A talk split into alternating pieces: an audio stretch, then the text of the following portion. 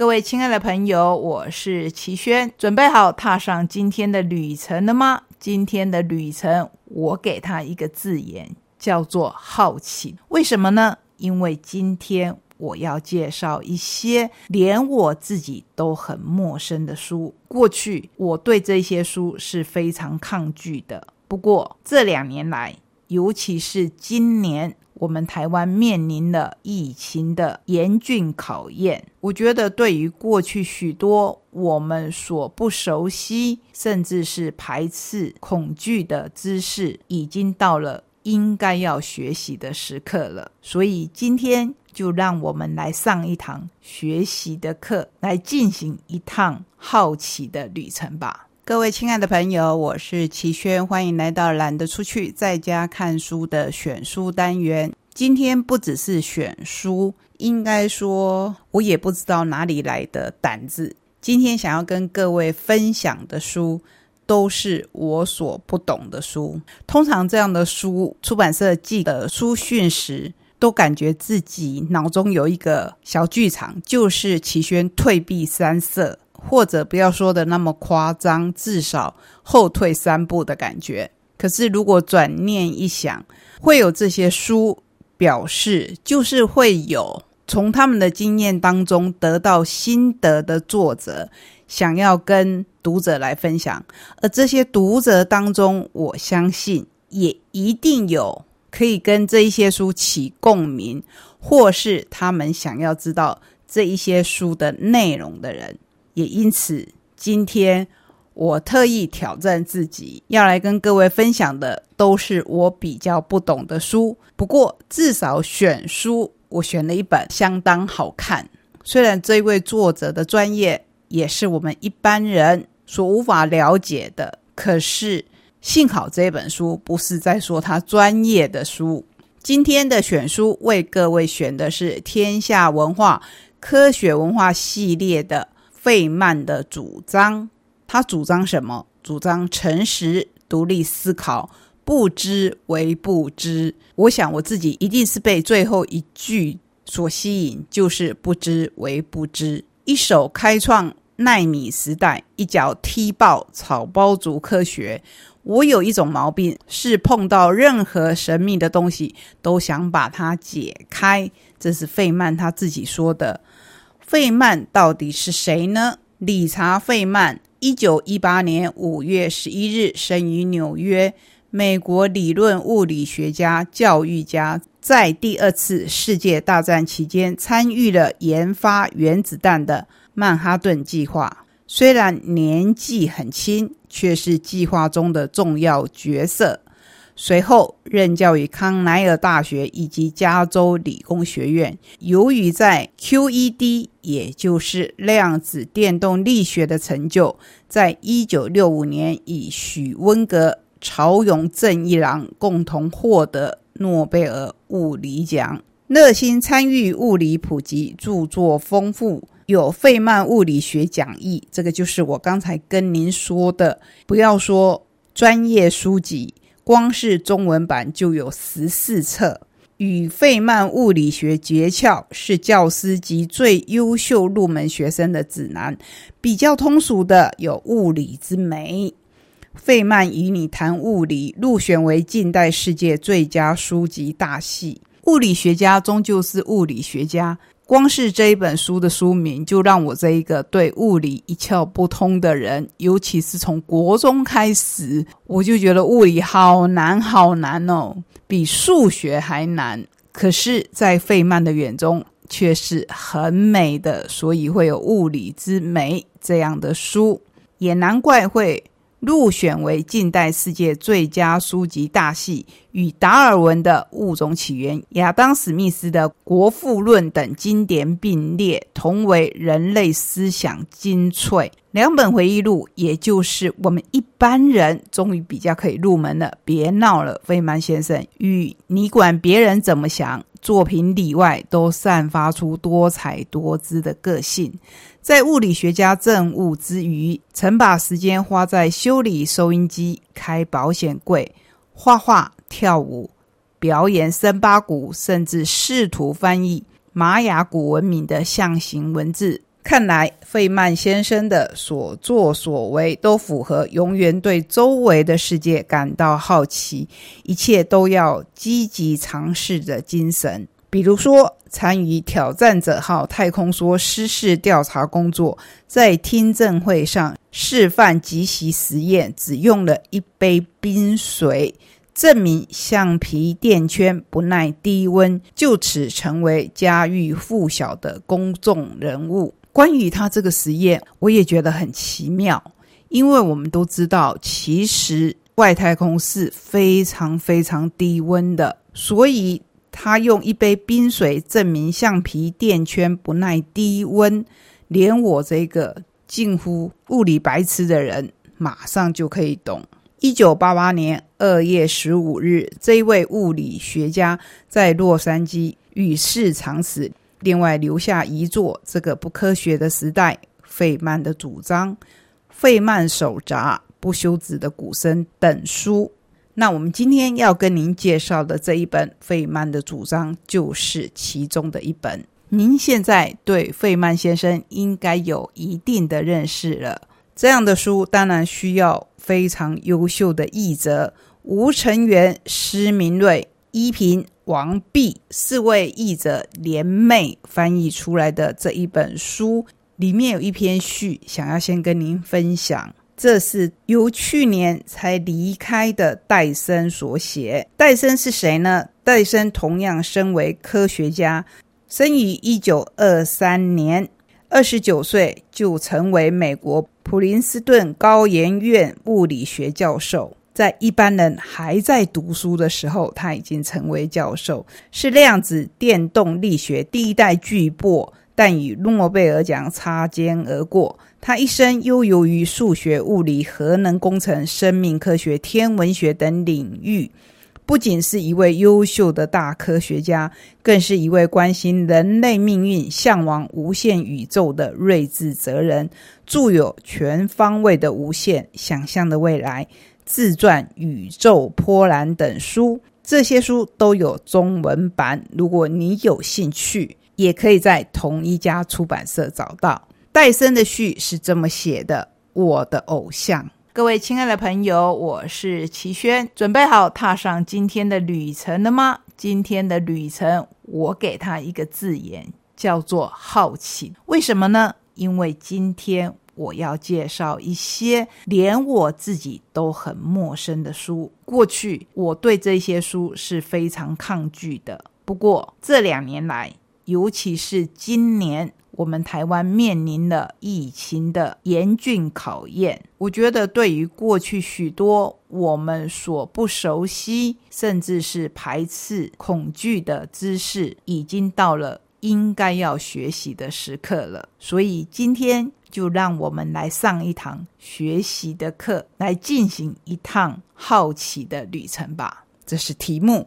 英国伊丽莎白一世女王时代，有一位著名的戏剧作家，叫做班强生，曾经写到：“我爱此人之甚，几如崇拜偶像。”剧中的此人指的是强生的益友兼良师莎士比亚先生。莎士比亚大名鼎鼎，强森跟莎翁都是同一时期的。成名剧作家强生以博学多闻、极富学者气质见称，而莎翁则粗枝大叶却天才横溢。虽各擅擅长，可是彼此惺惺相惜。莎翁年长强生九岁，在强生开始写写作剧本之前，伦敦的剧场已经是莎士比亚名著演出的天下。根据强生的描述。莎翁秉性诚恳、开放，崇尚自由。打一开始就对强生这一位年轻后进深具好感，不吝倾力指导，且处处讲义有加。更有甚者，不用说是我们想都想不到的，恐怕是强生也从来不敢去奢望的事。莎士比亚对他一生最大的一次帮助是。本人不惜粉墨登场，一五九八年为强森所写的第一部戏码《人皆幽默》首演时，担纲要角。该剧演出一炮而红，卖座鼎盛，家贫如潮，从此奠定了强森在戏剧界的崇高地位。当时强森年仅二十五，莎士比亚则年三十四岁。一五九八年以后，强生继续努力从事诗歌跟剧本的写作。他所写的戏剧作品经常交由莎士比亚的剧团演出。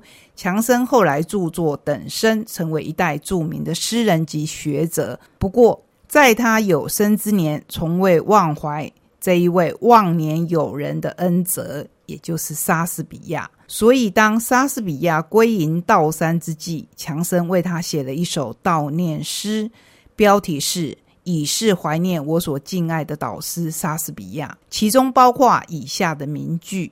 它不仅属于这一个时代，它将永垂不朽。这一首诗当然不仅这一句，不过我们今天的重点不在同样鼎鼎有名的莎士比亚或是班强生。我们要说的是戴森跟跟费曼，为什么戴森要花这么长的篇幅来说文学界一对亦师亦友的文人呢？那当然是在物理学界，他跟费曼的交情就像是。莎士比亚给予强生的知遇之恩一样，所以他会说，除了对科学有超凡的热爱之外，费曼对开玩笑捉弄人以及一般大众向往的各种嗜好也是胃口奇大。记得初次遇到他一星期以后，我写了一封家书给住在英国的父母，描写费曼是半是天才，半是丑角，在全力以赴。灌注于研究自然律之余，他也喜爱与朋友一起轻松休憩、打击森巴鼓，用些恶作剧和说故事跟周遭的人打成一片。在这一方面，他跟莎士比亚实在是非常的神似。戴森跟我们说，我们手上的这本书。就是一册证明费曼生平往事和思想的文件，其中大部分是费曼的演讲录音，兼杂少数几篇原始文字作品。这些文字均非官样文章，对象是以普通老百姓为主。这句话相当吸引我，所以我才能在明知道可能自不量力的情况之下，跟您分享这一本书。其中，我觉得最有趣的一段是，当费曼得到诺贝尔物理奖的那一天，一九六五年，费曼拿到了科学界的最大奖项，就是诺贝尔奖。一般人听到这个奖，真的都会肃然起敬。可是费曼自己回想，他却是这么说的：电话铃声响起。那家伙说他是某某媒体的，我对被吵醒这一件事觉得很火，那是很自然的反应。你知道，半睡半醒的，你当然觉得很恼怒。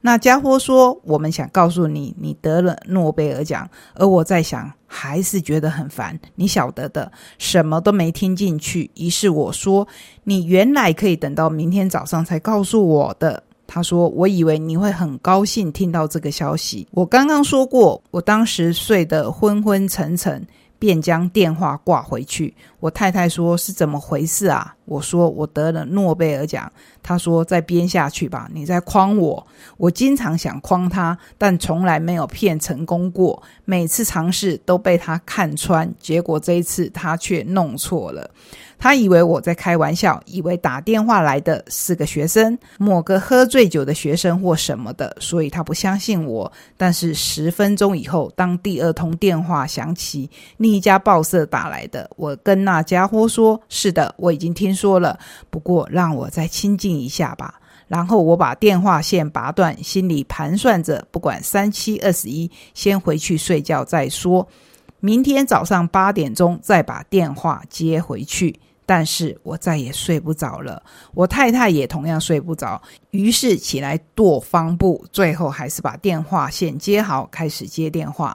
在那之后不久，有一次我在某处坐上一辆计程车，司机在讲话，我也讲话，然后我告诉他我的烦恼，这些家伙怎么样问我问题，而我不知道该如何说明。司机说：“我看过你接受访问，是在电视上看到的。那个人跟您说，请你在两分钟内说明你做了些什么研究，因此获得这个奖。你尝试那样做，但简直要疯掉了。你知道我会怎么说吗？”我会说：“该死的老兄！要是我能够在两分钟内讲完，那就不值得领诺贝尔奖了。”于是打那之后，我就这样回答别人了。这一段真的是看得我哈哈大笑。我觉得这个计程车司机如果有所谓的诺贝尔幽默奖，他应该至少可以入围。所以，当我说到这边。您是不是跟我一样，也对于这一本书，乃至于费曼先生都不再觉得那么有距离了？费曼有着充沛的好奇心跟求真心，他常用前所未有的手法，有效的解决物理难题。费曼自称，他对量子电动力学的贡献只是在玩物理和数学，尽管因此获得诺贝尔奖。但他所获得的最大奖品却是发现事理时的乐趣。费曼认为，探讨任何问题的时候都必须有怀疑的空间，否则不会进步。唯有心存怀疑，才能提出问题，进而学习。为了继续进步，我们不能完全关死通往未知的门，必须留下一些缝隙。他甚至说，量子电动力学留下太多的问题没有回答，像是骗局。既然这样，我们今天就说到这边为止。希望这一本书让你可以跟我一样，对物理不再觉得那么的遥远，甚至恐惧，而是可以像费曼先生这么用这么幽默而有趣的态度来面对物理。其实更重要的是，希望大家都可以用这样的态度来面对我们身边所有未知的学问，而且永葆对学习的热情。那么，我相信，不管最后我们能不能够得到答案，至少学习这件事情的过程都可以带给我们无比的乐趣。